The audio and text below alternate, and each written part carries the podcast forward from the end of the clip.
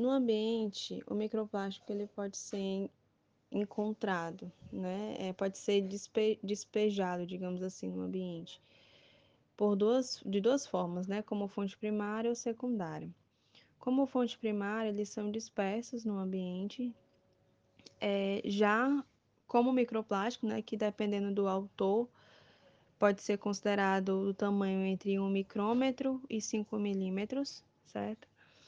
Então, eles já são lançados no ambiente dessa, com esse formato, com essa definição de microplástico. E geralmente são aqueles é, pellets, né? Aquelas bolinhas de produto de limpeza, ou até mesmo fibras de roupa, né? Que a gente, quando a gente vai lavar roupa na máquina, enfim. E também eles podem aparecer, é, surgir como fonte secundária, né?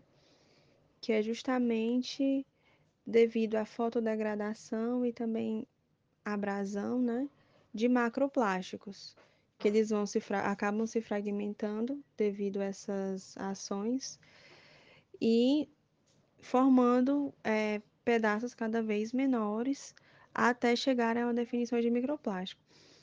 E aí, assim, as dificuldades que a gente tem é, de, se, de se entender com relação ao, ao ao macro e ao microplástico nos oceanos é da onde é que veio, né? Qual é a origem?